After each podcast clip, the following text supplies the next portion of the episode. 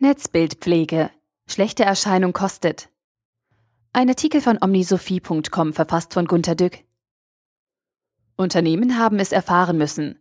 Wenn sie keine vernünftige Homepage haben, können sie sich kaum noch sehen lassen. Hey, wir sind eine Hydraulikfirma. Wozu eine Webseite? Wurde ich bis in die letzte Zeit hineingefragt. Aber dieselbe Firma jammert dann, dass sie keine guten Ingenieure einstellen kann. Schon verloren. Wenn ein heutiges Unternehmen nicht ins Netz will, bleibt es eben in der Steinzeit und verkümmert dort.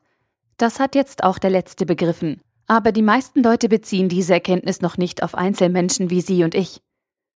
Haben Sie schon einmal nachgerechnet, wie viel Kosten bei einer Bank anfallen, wenn Sie einen Kleinkredit über 5000 Euro aufnehmen?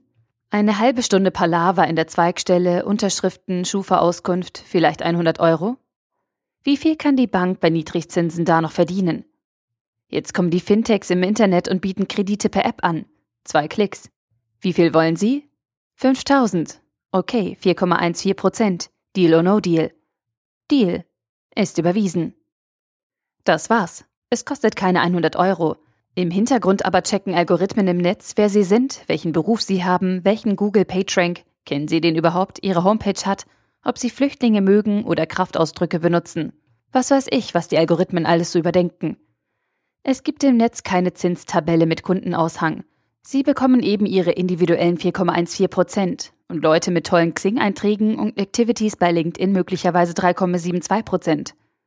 Wahrscheinlich kostet es auf diese Weise schon eine Menge, wenn Ihr Twitter-Account ohne Bild eingerichtet ist und nur den Standard-Eierkopf zeigt. Regen Sie sich bitte nicht auf. Die Banken haben eben früher höflich nach Ihrer Telefonnummer gefragt. Das war in den 60er Jahren ein starkes Zeichen, wenn Sie eine hatten. Es gab immer schon Kundenscoring, aber nun wird das Bewertungsbusiness ohne jede Mühe um exakte Daten aus ihrem Netzbild heraus betrieben. Wie reagieren wir darauf?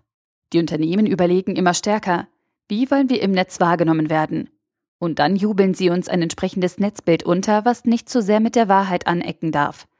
Wenn die Wahrheit nichts hergibt, kommen Plattitüden wie wir sind ein führender Anbieter von Qualitätsservices mit ausgesucht freundlichen Mitarbeitern auf 1-Euro-Basis, damit sie uns billig davonkommen. Es ist eben wie bei Bewerbungen von Menschen. Wenn die nichts können, geben sie an, sich in unglaublich kurzer Zeit in alles einarbeiten zu können, was immer man von ihnen verlangt. Haben Sie sich schon einmal gefragt, wie Sie wahrgenommen werden wollen? In der Psychologie gibt es seit jeher die Unterscheidung von Selbstbild und Fremdbild. Wie sehen Sie sich selbst? Ich bin immer sehr ehrlich, dazu stehe ich, auch wenn die Wahrheit andere manchmal schmerzt. Wahrheit ist ja auch immer konstruktiv. Versus, dieser Idiot beleidigt durch seine häufigen Ausraster hemmungslos Freund und Feind. Menschen mit starker Fremd-Selbstbilddifferenz laufen meist im Leben ins Messer. Sie kennen eben ihr Fremdbild nicht gut und werden von anderen oft für sie sehr überraschend anders behandelt, als sie es selbst erwarten. Nehmen Sie es hin. Nun haben Sie auch noch ein Netzbild dazu. Und Sie werden von außen möglicherweise anders behandelt, als Sie es aus dem normalen Leben erwarten. Es beginnt mit höheren Kreditzinsen und schlechteren Versicherungsprämien.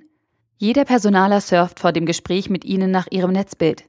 Wenn das schlecht ist, bekommen Sie ohne Gespräch gleich eine Absage. Sie haben als Kunde allen Grund, sich über die Transparenz der Preise und Qualitäten im Netz zu erfreuen. Aber Sie sind nicht nur Kunde, sondern eben auch jemand, der wie die Händler im Netz etwas von anderen, den Kunden will. Sie wollen eine Arbeitsstelle, einen Kredit, eine Versicherung oder eine Probefahrt mit einem Ferrari. Und dann werden Sie genauso behandelt, wie Sie die Internetshops behandeln. Man surft nach ihnen und schaut, was sie wert sind. Gute Erscheinung wird Pflicht. Das geht schwer runter, oder? Face it. Und denken Sie nicht, Sie hätten die Option, gar nicht im Netz zu sein. Das dachten die Unternehmen ja zuerst auch. Wer nicht sichtbar ist, sagt er damit etwas. Watzlawick würde sagen, man kann nicht nicht signalisieren. Der Artikel wurde gesprochen von Priya, Vorleserin bei Narando.